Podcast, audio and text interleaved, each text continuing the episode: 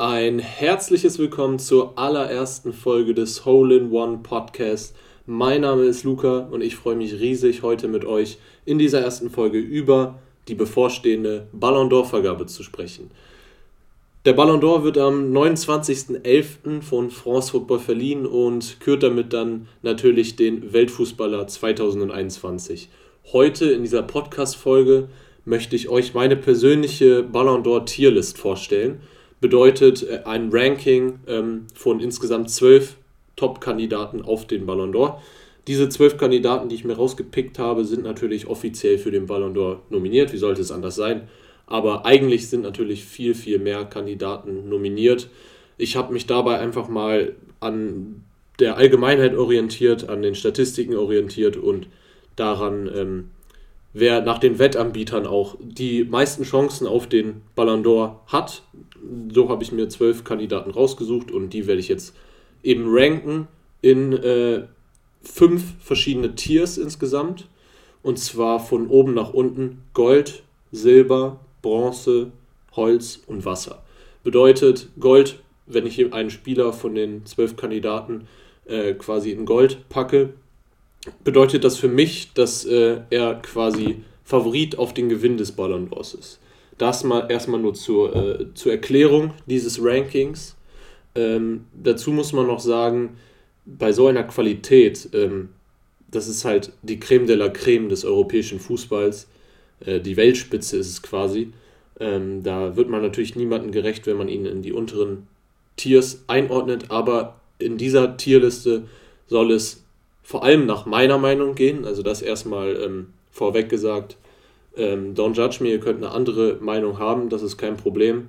Ähm, nur ich stelle hier in dem Podcast vor, wen ich vorne sehe und diese Tierlist bezieht sich auch nur auf das Jahr 2021 bzw. 2020 teils auch noch, weil das ist ja auch noch die Saison gewesen, die für den Ballon d'Or relevant ist. Ähm, genau, das erstmal zu dieser Tierlist gesagt. Äh, ich würde sagen, wir fangen einfach direkt mal an mit meinem ersten Kandidaten auf der Liste. Und das ist Romelu Lukaku. 28 Jahre ist er alt inzwischen und ich kann es direkt schon mal vorweggreifen. Aus meiner Sicht ist Romelu Lukaku sehr underrated. Inzwischen gar nicht mehr so, glaube ich, weil inzwischen hat er schon äh, ja, seinen Credit, den er verdient hat, schon bekommen. Aber mich freut es, dass er bei Inter so aufgeblüht ist und dass er jetzt auch diesen Move zu Chelsea wieder gemacht hat. Ähm, meiner Meinung nach ist Romelu Lukaku einer der besten Stürmer der Welt. Und da kann man auch nicht drum herum reden, in, in meinen Augen. Äh, wenn man auf seine Zahlen guckt, äh, die sind natürlich dann noch von Inter relevant jetzt für den Ballon d'Or. Ähm, er hat 44 Spiele absolviert für Inter Mailand in der letzten Saison und hat in 44 Spielen 30 Tore und 11 Vorlagen aufgelegt. Das sind natürlich brutale Zahlen. Also gerade bei einem Top-Club in einen der Top-Ligen in Europa ist das schon extrem stark von den Zahlen her. Und ähm, zudem kommt natürlich noch der große Pluspunkt für Romelu Lukaku dazu, dass er den Scudetto gewonnen hat mit Inter. Ähm, und quasi, ich glaube, fast zehn Jahre waren es, oder waren es sogar zehn Jahre, äh, von der Dominanz von Juve beendet hat ähm, mit diesem Titelgewinn. Und er war da auf jeden Fall entscheidend dran beteiligt, natürlich mit seinem kongenialen Sturmpartner Lautaro Martinez. Aber ja, Lukaku hat auf jeden Fall einfach alles, was ein Stürmer aus meiner Sicht äh, haben muss, damit er ein geiler Stürmer ist. Er ist groß, er ist extrem robust und meiner Meinung nach underrated vom Speed her. Romelu Lukaku ist eigentlich ein schneller Stürmer. Und trotzdem äh, kommen wir zur Tierlist. Werde ich ihn auf jeden Fall nicht in die oberen beiden Tiers packen. Erstmal nur kurz zur Erklärung. Ich habe mir vorher keinerlei Gedanken gemacht. Es ist komplett spontan jetzt im Podcast, wo ich die ganzen Spiele einordne. Ich hoffe, ich werde da nicht in ein Verboho verschwinden. Ähm, ich denke mal, ich werde Lukaku in das Bronze-Segment packen. Also in die Mitte. Ich finde, viele, ähm, ja, viele werden ihm nicht gerecht. Oft ist er äh, underrated, aber er hat eben auf jeden Fall noch nicht diesen, diesen Track Record hat er eigentlich schon, aber er ist auf jeden Fall noch nicht auf diesem Niveau, dass er der beste Spieler in diesem Jahr war. Dazu war auch die, äh, die Europameisterschaft, ich hätte fast Weltmeisterschaft gesagt, mit Belgien nicht stark genug, auch wenn er da vier Tore gemacht hat in fünf Spielen. Ähm, und bei Chelsea bis jetzt auch vier Tore in elf Spielen gemacht hat. Das reicht noch nicht für mich, um in die oberen beiden Tiers zu kommen. Also, Romelu Lukaku in dem Bronzesegment. Kommen wir zum zweiten Spieler auf der Liste. Das ist ein belgischer Teamkollege von Romelu Lukaku und zwar Kevin De Bruyne. Ja, was kann man zu ihm sagen? 30 Jahre ist äh, De Bruyne inzwischen schon alt. Äh, spielt bei Manchester City natürlich. Und ja, ist ein überragender Fußballer erstmal. Also was der, also ist, er ist, glaube ich, einer der besten Mittelfeldspieler unserer Zeit. Das kann man auf jeden Fall, denke ich mal, mit Sicherheit behaupten. Allerdings äh, ist er gerade in so einer kleinen ja, Krise, finde ich vielleicht schon zu groß, aber auf jeden Fall ist er kein ernstzunehmender Kandidat für den Ballon d'Or. Das will ich damit sagen. Der hat äh, im letzten Jahr 10 Tore und 18 Vorlagen in 40 Spielen äh, für Manchester City gehabt. Das ist eine ordentliche Zahl für einen Mittelfeldspieler. Aber gerade in diesem Jahr hat er extreme Anlaufschwierigkeiten. Also in 14 Spielen hat er bis jetzt vier Scorer-Punkte gesammelt. Und er performt halt auch noch nicht so auf diesem Niveau, das man kennt. Dann hat er natürlich das Champions League-Finale verloren mit äh, City gegen Chelsea. Und allseits bekannt ist ja die Champions League für den Ballon d'Or-Gewinn sehr wichtig. Ja, und er hat eben mit City die Liga gewonnen. Das ist dann aber auch der einzige Titel für ihn in diesem Jahr gewesen. Und daher sehe ich einfach überhaupt keinen Weg, wie er dieses Jahr ähm, ja, den Ballon d'Or gewinnt. Trotzdem ist er ein sehr, sehr guter Fußballer und seine Werte täuschen manchmal auch, weil natürlich, er ist torgefährlich und er legt unfassbar viele Tore auch auf, aber Kevin De Bruyne hat auch einfach viel im Spielaufbau und vor allem in der Entwicklung des Spiels nach vorne, also in der Chancenkreierung äh, zu tun und diese Zahlen spiegeln sich da nicht in, diese, äh, in diesen Torstatistiken und Vorlagenstatistiken nieder. Deswegen, ähm, lange Rede, kurzer Sinn, packe ich ihn in das Holzsegment. Also ein unter Lukaku, aber nicht ins untere. Da sehe ich noch jemanden anderen. Äh, da habe ich schon einen im Kopf, aber muss ich nochmal gucken. Ja, und damit äh, sind wir dann beim nächsten Spiel angelangt. Und zwar bei äh, einem weiteren Teamkollegen von Romelu Lukaku tatsächlich, und zwar Jorginho. Ist ja heiß äh, gehandelt, ähm, Jorginho. Und also für den Ballon d'Or jetzt. Und viele sagen ja, weil er eben die zwei größten Titel in diesem Jahr, die es zu gewinnen gab, gewonnen hat mit der Champions League und äh, der Europameisterschaft mit Italien, ähm, wäre er ein legitimer Kandidat. Ich sehe das, ich sehe den Punkt, ähm, weil der Ballon d'Or hat sich in den letzten Jahren dazu entwickelt, halt, äh, dass, dass Trophäen und diese großen Turniererfolge eigentlich mit das Wichtigste sind. Wir haben das bei Luka Modric 2018 gesehen. Er war sicherlich nicht der beste Fußballer in diesem Jahr und das ist kein Disrespect an Luka Modric, aber er hat halt die er hat halt die Champions League mit Real Madrid in diesem Jahr gewonnen.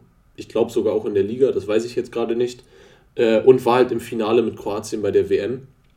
Und das war halt einfach diese beiden Titel haben einfach so, so ein krasses Gewicht gehabt, dass, dass man ihnen dann halt äh, den Ballon d'Or gegeben hat. Man hätte es in diesem Jahr ja auch Varan geben können nach diesem Muster eigentlich. Der hat ja auch die Champions League und sogar dann die WM gewonnen.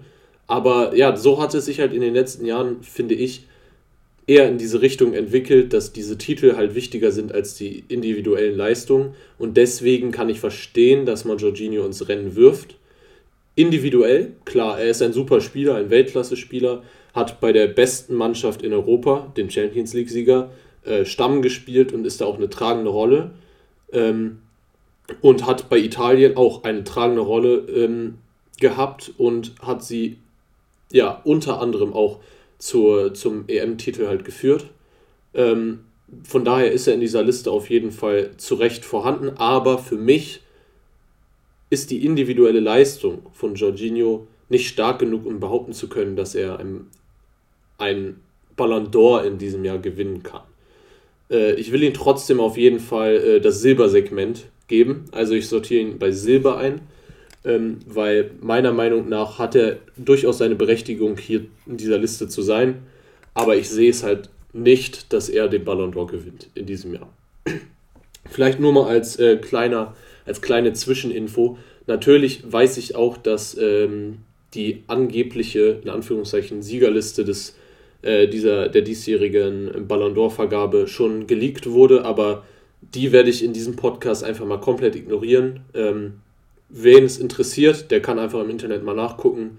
Äh, die meisten, meisten haben es wahrscheinlich sowieso schon gesehen.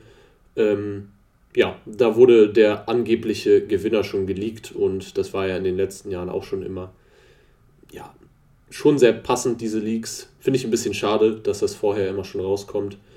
Ähm, das macht dann natürlich solche Formate wie diesen Podcast ein bisschen un uninteressanter, vielleicht aber auch nicht. Äh, das, das müsst ihr wissen. Kommen wir zum vierten Spieler.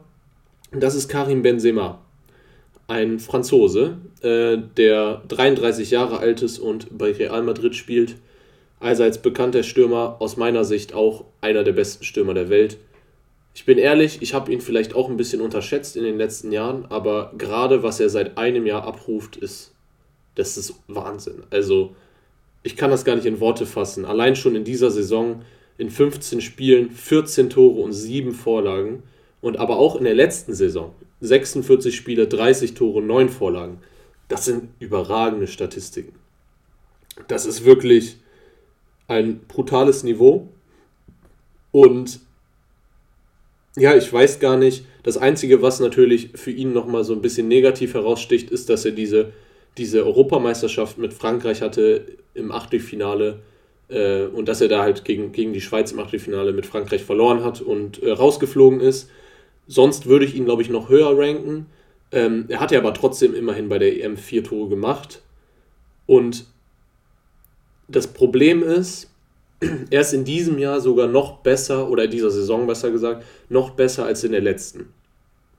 Aber diese Saison ist bis jetzt halt noch nicht so lange gegangen. 15 Spiele hatte er auf dem, äh, auf dem Zettel in dieser Saison. Und die 46 Spiele aus dem letzten Jahr wiegen natürlich mehr für diese Wahl. Kurz einen Schluck trinken.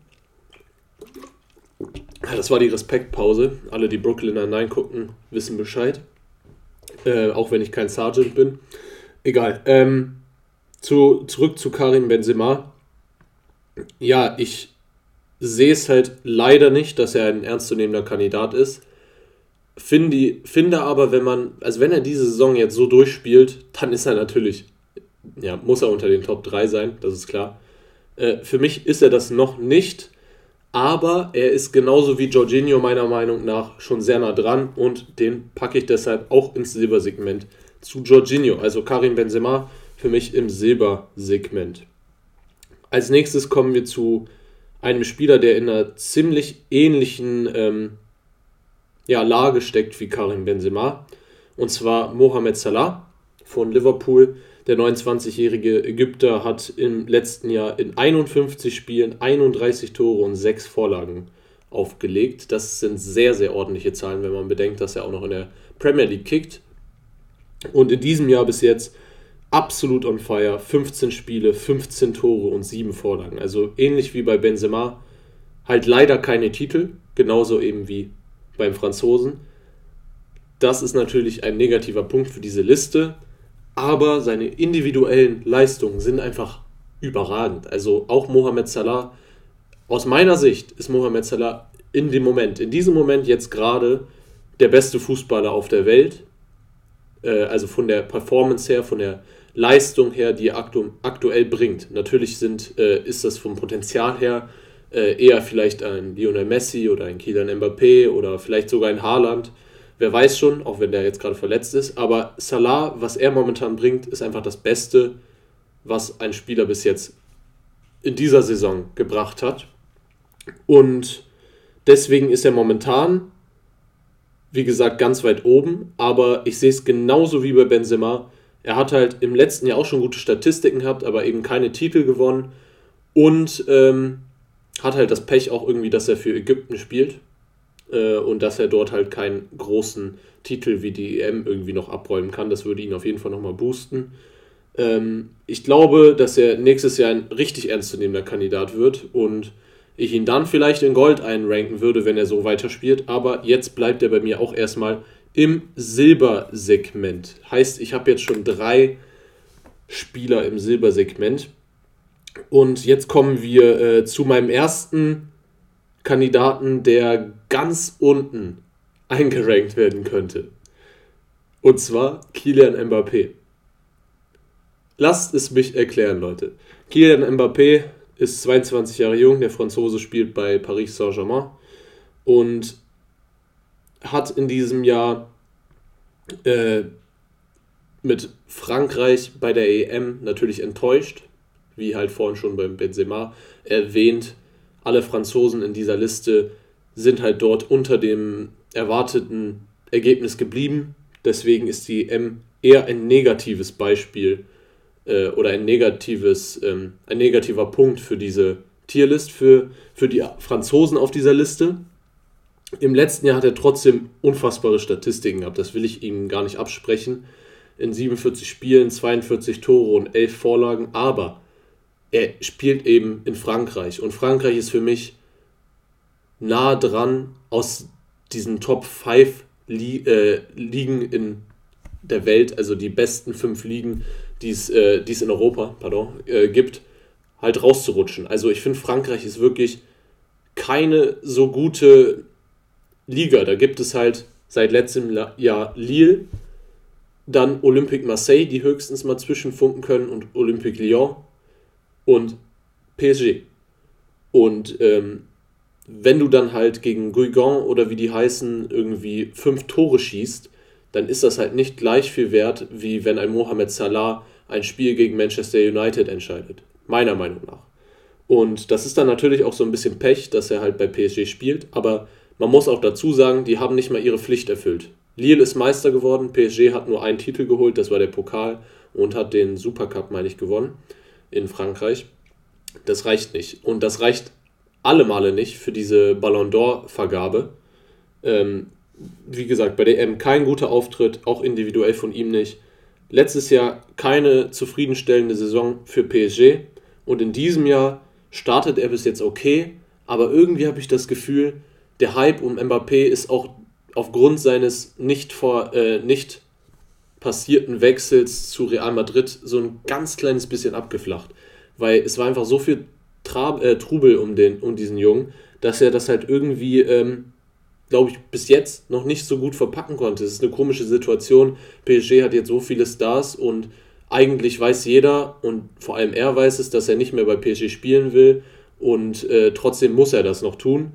Äh, all das spricht für mich einfach null für Kilian Mbappé. Und deswegen ist Kilian Mbappé für mich der erste Kandidat, den ich in das Wasser-Ranking einranke. Das hätte ich auch vorher nicht gedacht, aber ich sehe es einfach nicht. Also Wasser bedeutet für mich halt nicht, dass er ein schlechter Spieler ist, wie ich vorhin schon gesagt habe, sondern bedeutet für mich, dass er keinerlei Chance hat, in diesem Jahr den Ballon d'Or zu gewinnen. Und für mich ist Kylian Mbappé einer der besten Spieler der Welt, ganz klar. Aber in diesem Jahr hat er einfach meiner Meinung nach den Ballon d'Or um Weite nicht verdient. Und ist für mich kein ernstzunehmender Kandidat.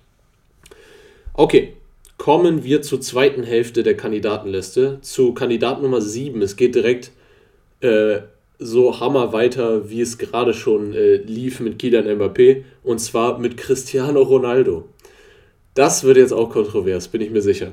Äh, Cristiano Ronaldo, natürlich äh, bei Juve letztes Jahr gespielt in, in der Saison und ist dann Anfang dieser Saison, ich glaube nach einem Ligaspiel oder so, zu Manchester United gewechselt. Der Portugiese ist 36 Jahre alt inzwischen und hat äh, letztes Jahr mit Juve natürlich die, die Liga zerschossen irgendwie. Hat äh, 36 Tore in 44 Spiele für, äh, für Juve aufgelegt und vier Vorlagen gegeben hat aber eben diesen Scudetto nicht gewonnen. Das ist erstmal schon mal, wie, wie vorhin bei PSG, ein Pflichtprogramm für Juventus und natürlich dann auch ein Minus für Cristiano Ronaldo, auch wenn seine individuellen Statistiken halt super aussehen. Aber man muss auch sagen, jedes einzelne Team, was Ronaldo ja in der ersten Elf hat, ist halt so zugeschnitten auf Cristiano Ronaldo inzwischen, dass er halt nur glänzen kann. Natürlich, ich will nicht seine Qualitäten absprechen, gerade was er jetzt beim Start bei United macht. Zwölf Spiele, neun Tore, eine Vorlage, das ist überragend. Cristiano Ronaldo ist ein überragender Spieler und ähm, auf jeden Fall einer der drei besten Spieler, die wir je im Fußball, denke ich mal, gesehen haben. Aber gerade in diesem Jahr, auch unter dem Aspekt dann, dass Portugal nicht über das Viertelfinale, meine ich, war es, oder sogar Achtelfinale. Ne, über das Ach die sind nicht über das Achtelfinale hinausgekommen. Dort sind die, glaube ich, an, an, Belgien dann gescheitert. Ähm, genau, das müsste so eine Bombe von Azar gewesen sein, die er reingesetzt hat. Äh, wohl eher ein Ei war das. Ich, ich glaube, ich kann mich erinnern. Genau, dort ist Portugal halt im Achtelfinale rausgeflogen, äh, was dann eben auch nicht für Ronaldo spricht, auch wenn er fünf Tore bei dieser EM erzielt hat und Torschützenkönig geworden ist, meine ich. Ähm, ja, für mich ist es genauso wie bei Kylian Mbappé. Die individuellen Daten sehen gut aus, lesen sich gut, aber es stehen auf seiner Habenseite keine Titel außer ein Pokalgewinn und ein Supercup-Gewinn.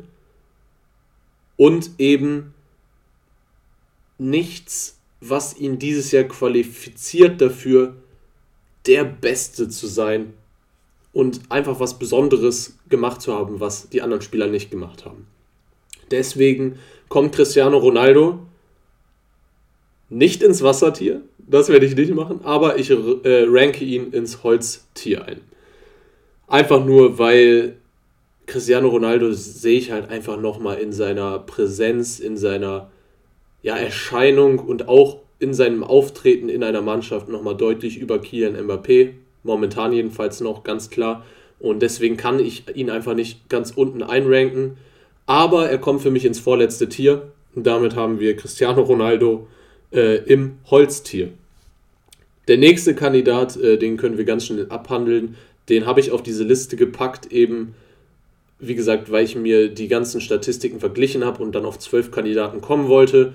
Und einer, der oft, ja, dessen Name oft gefallen ist, meiner, äh, also meiner Meinung nach persönlich aber nicht in diese Liste gehört, ist Giorgio Chiellini. Der 37-jährige Italiener spielt für Juventus und hat natürlich mit Italien die EM gewonnen und das als Kapitän und er hat überragend gespielt. Diese EM war der Wahnsinn. Also Chiellini habe ich lange nicht mehr so gut gesehen. Aber er hat halt für Juve, wie, das, wie bei Ronaldo gerade schon, ähm, den, den Scudetto haben sie nicht gewonnen. Er hat keinen guten, großen Titel mit äh, Juve gewinnen können und wenn man sich mal genau die Statistiken von Juve anguckt.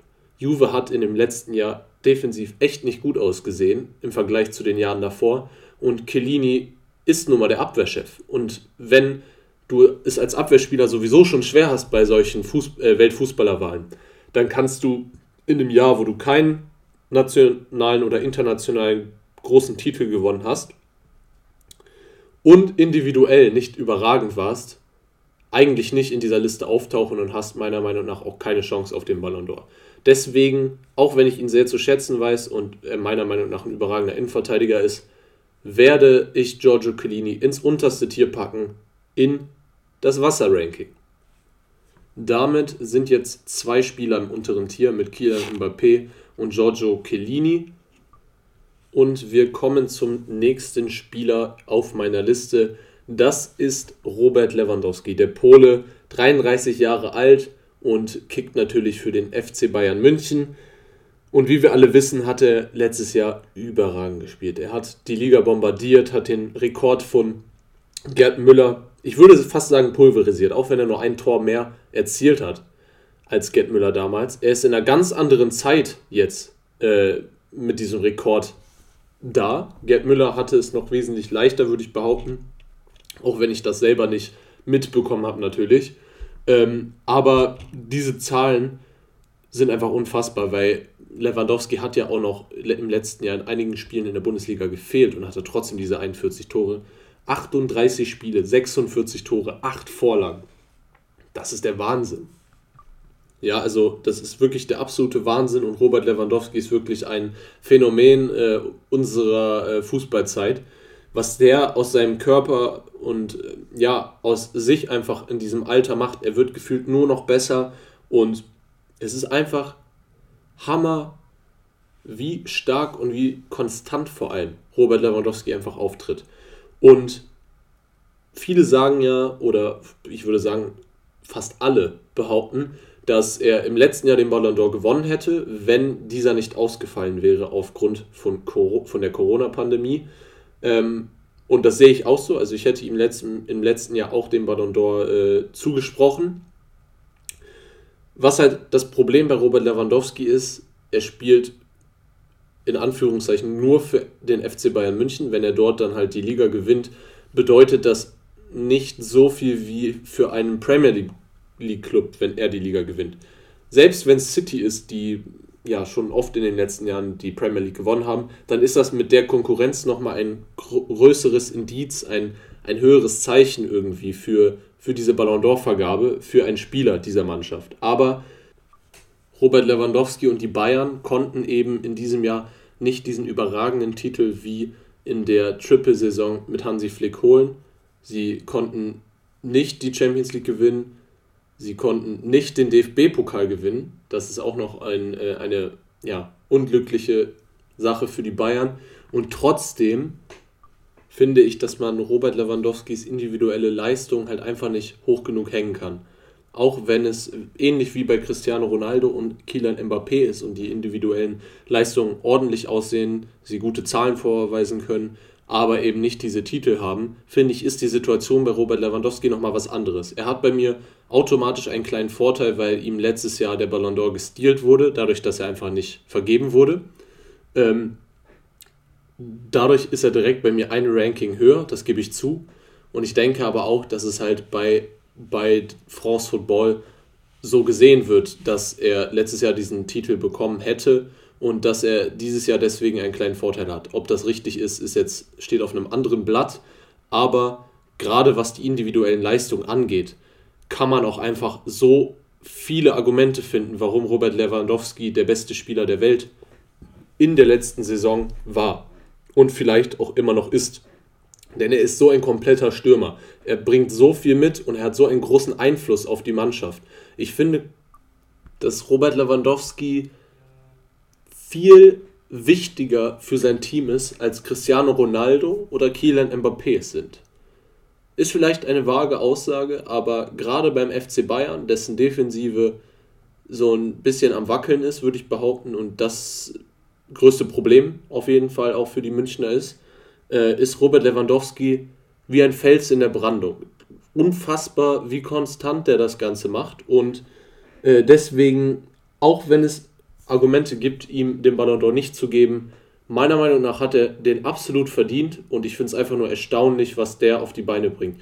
Gerade mit diesem Track Record, das ist der beste, das sind die besten Zahlen von allen Spielern hier auf der Liste.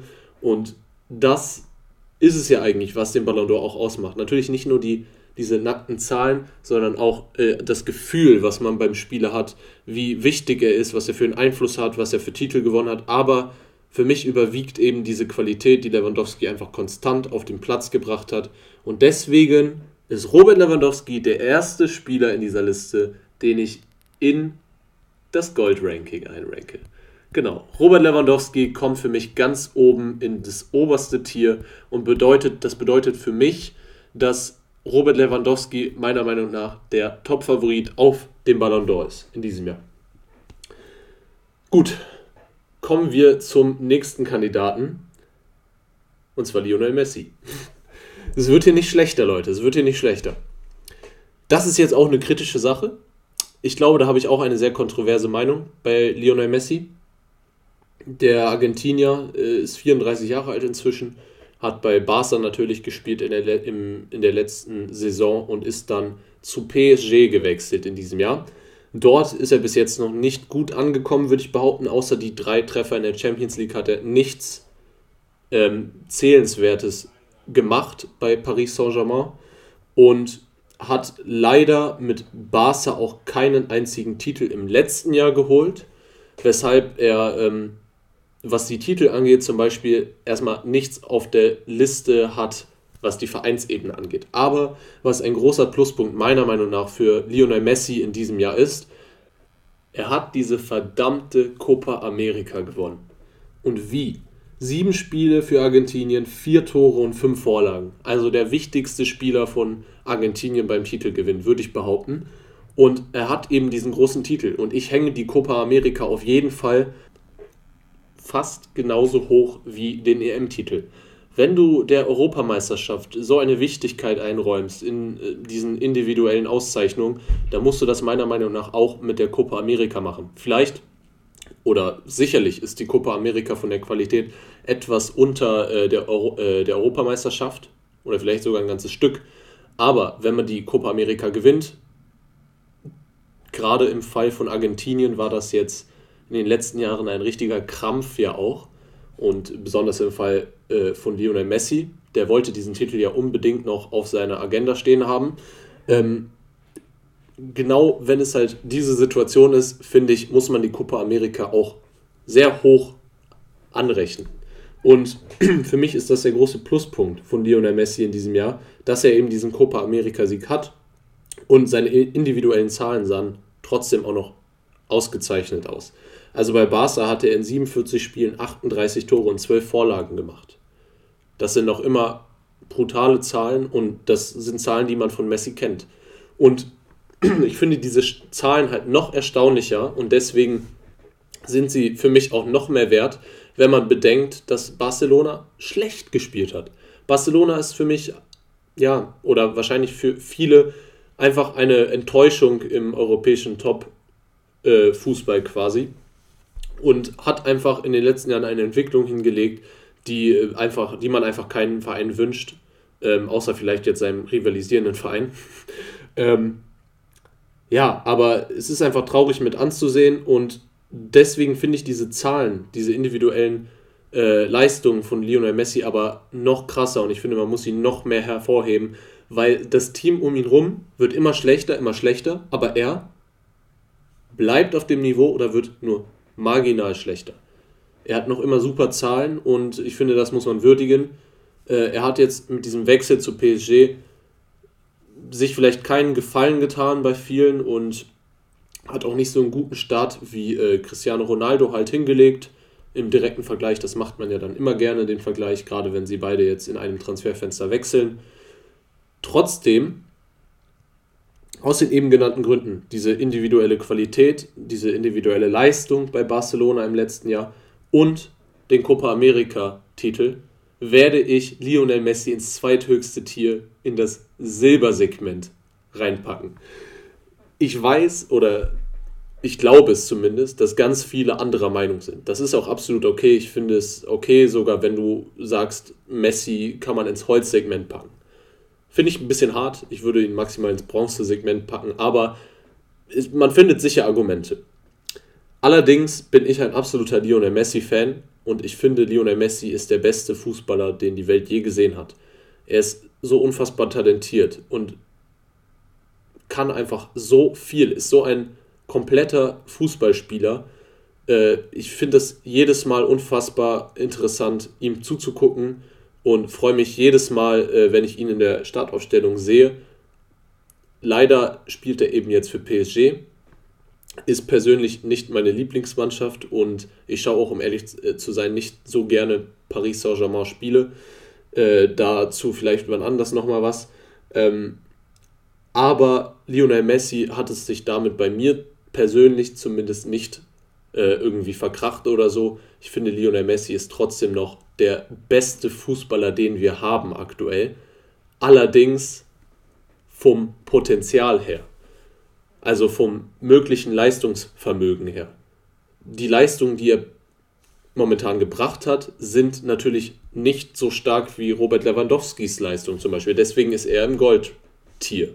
Aber wie gesagt, Lionel Messi im zweithöchsten Ranking und damit kommen wir zu den letzten beiden Kandidaten auf dieser Liste, die wir relativ schnell, glaube ich, abhaken können. Und zwar N'Golo Kanté, der Franzose, ist 30 Jahre alt und spielt beim FC Chelsea, hat natürlich dort die Champions League gewonnen mit den Londonern und hat da auch eine tragende Rolle gespielt. Aber für mich ist das ähm, ähnlich wie bei Jorginho, wobei er hat ja noch die, ähm, die Europameisterschaft gewonnen, deswegen kann man das vielleicht gar nicht so gut vergleichen. Es ist für mich einfach, er hat einfach keine Chance bei diesem Ballon d'Or. Kommen wir einfach mal zum Punkt. Ich ranke ihn in das Holzsegment. N'Golo Kante kommt für mich ins Holzsegment. Er hat die Champions League zwar gewonnen mit Chelsea und war individuell auch sehr gut und er zeichnet sich halt durch andere Werte aus, die man über Zweikampfquoten, über den Spielaufbau und vielleicht den indirekten Einfluss aufs Spiel irgendwie und seine Laufleistung natürlich äh, bemessen kann. Aber gerade auch unter dem äh, Aspekt, dass er bei, mit Frankreich bei der Europameisterschaft auch gescheitert ist und eben ja einfach auch nicht dieses Star-Appeal hat, was ein Ballon d'Or-Sieger, finde ich, auch irgendwie braucht. Ähm, wie ein Robert Lewandowski, wie ein Lionel Messi, wie natürlich ein Cristiano Ronaldo. Ähm, das hat er, finde ich, nicht und deswegen kommt er für mich ins Holzsegment, weil er individuell für mich einfach nicht der beste Spieler in äh, der letzten Saison war und für mich, äh, ich würde es ihm persönlich sehr gönnen. Ich, ich liebe N'Golo Kante, aber für mich hat er den Ballon d'Or in diesem Jahr rein sportlich nicht verdient. Dann sind wir beim letzten Spieler, bei dem ich das ziemlich ähnlich sehe, und zwar Erling Haaland. Haaland ist ebenfalls wie Lewandowski ein absolutes Phänomen. Ich finde den 21-jährigen Norweger unfassbar, so wie jeder andere, glaube ich, auf diesem Fußballplaneten. Ähm, es ist der pure Wahnsinn und es macht einfach so Bock, ihm zuzugucken. Jedes einzelne Spiel ist so eine, so eine geile Show mit Erling Haaland vorne drin. Ähm, der hat in 41 Spielen für Dortmund 41 Tore gemacht und 10 Vorlagen gegeben. Das sind brutale Zahlen. Und in 10 Spielen in dieser Saison bis jetzt, die er ja nur gemacht hat aufgrund seiner Verletzung, 13 Tore und 4 Vorlagen. Der hat so einen brutalen Track Record, das ist unfassbar, das kannst du keinem erzählen. Und ich hätte niemals damit gerechnet, dass er so einschlägt, wie so eine Atombombe. Ähm, hätte ich nicht geglaubt. Trotzdem ist er für mich wie ein Golo Kante. Ja, nee, ins Holzsegment gehe ich nicht mit ihm, dafür ist er mir zu gut, aber ich packe ihn ins Bronzesegment. Ich habe ihn gerade so hoch gelobt und jetzt packe ich ihn ins mittlere Tier. Denkt man sich vielleicht, was ist los mit dir, Luca? Ähm, ich argumentiere das damit, er hat nur den DFB-Pokal mit Dortmund gewonnen, nicht die Meisterschaft, dann wäre er vielleicht noch ein bisschen höher für mich eingerankt. Oder wenn Dortmund die Champions League gewonnen hätte, das wäre natürlich noch krasser gewesen. Ähm, dann hat er natürlich Pech irgendwie, dass er bei Norwegen spielt, ähnlich wie wir es vorhin bei Mohamed Salah hatten. Norwegen hat nicht diese, äh, finde ich, Strahlkraft, um über die Nationalmannschaft auch noch wichtige Punkte zu sammeln in, äh, für den Ballon d'Or. Auch wenn Norwegen ein extrem interessantes Team hat ähm, mit den ganzen jungen Spielern, die da jetzt aufstreben und nachkommen, wie eben Haaland. Und ähm, für mich ist Erling Haaland ganz klar ein Ballon d'Or-Gewinner in den nächsten Jahren. Aber dieses Jahr ist es noch zu früh. Also er kommt in dieses mittlere Segment, weil alle anderen Spieler, die da ganz oben sind, die sind verdiente Spieler, die haben wie Lionel Messi zum Beispiel, das ist das beste Beispiel, sechsmal den Ballon d'Or schon gewonnen. Der ist automatisch, finde ich, aufgrund seiner Qualität in den oberen drei Tiers einzuranken. Sonst kannst du das gar nicht, also du kannst es nicht anders machen eigentlich.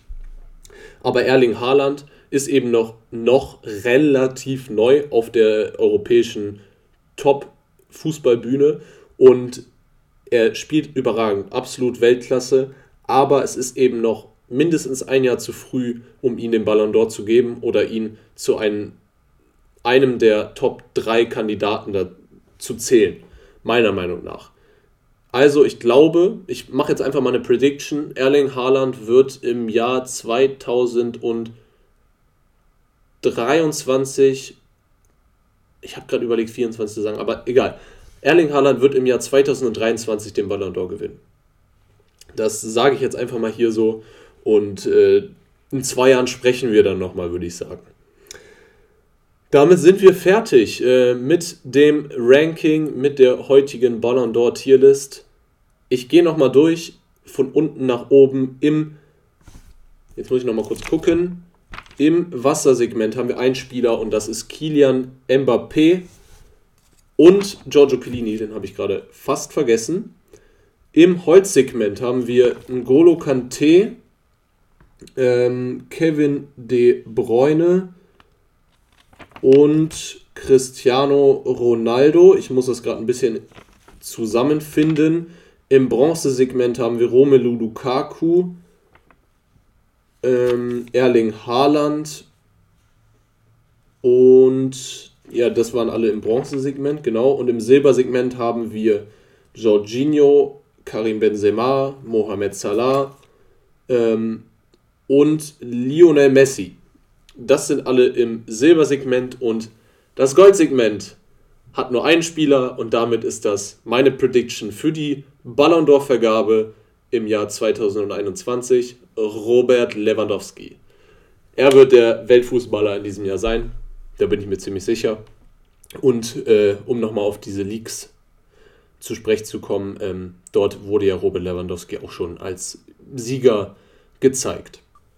Es hat mir super viel Spaß gemacht, euch heute meine Ballon d'Or Tierlist zu präsentieren.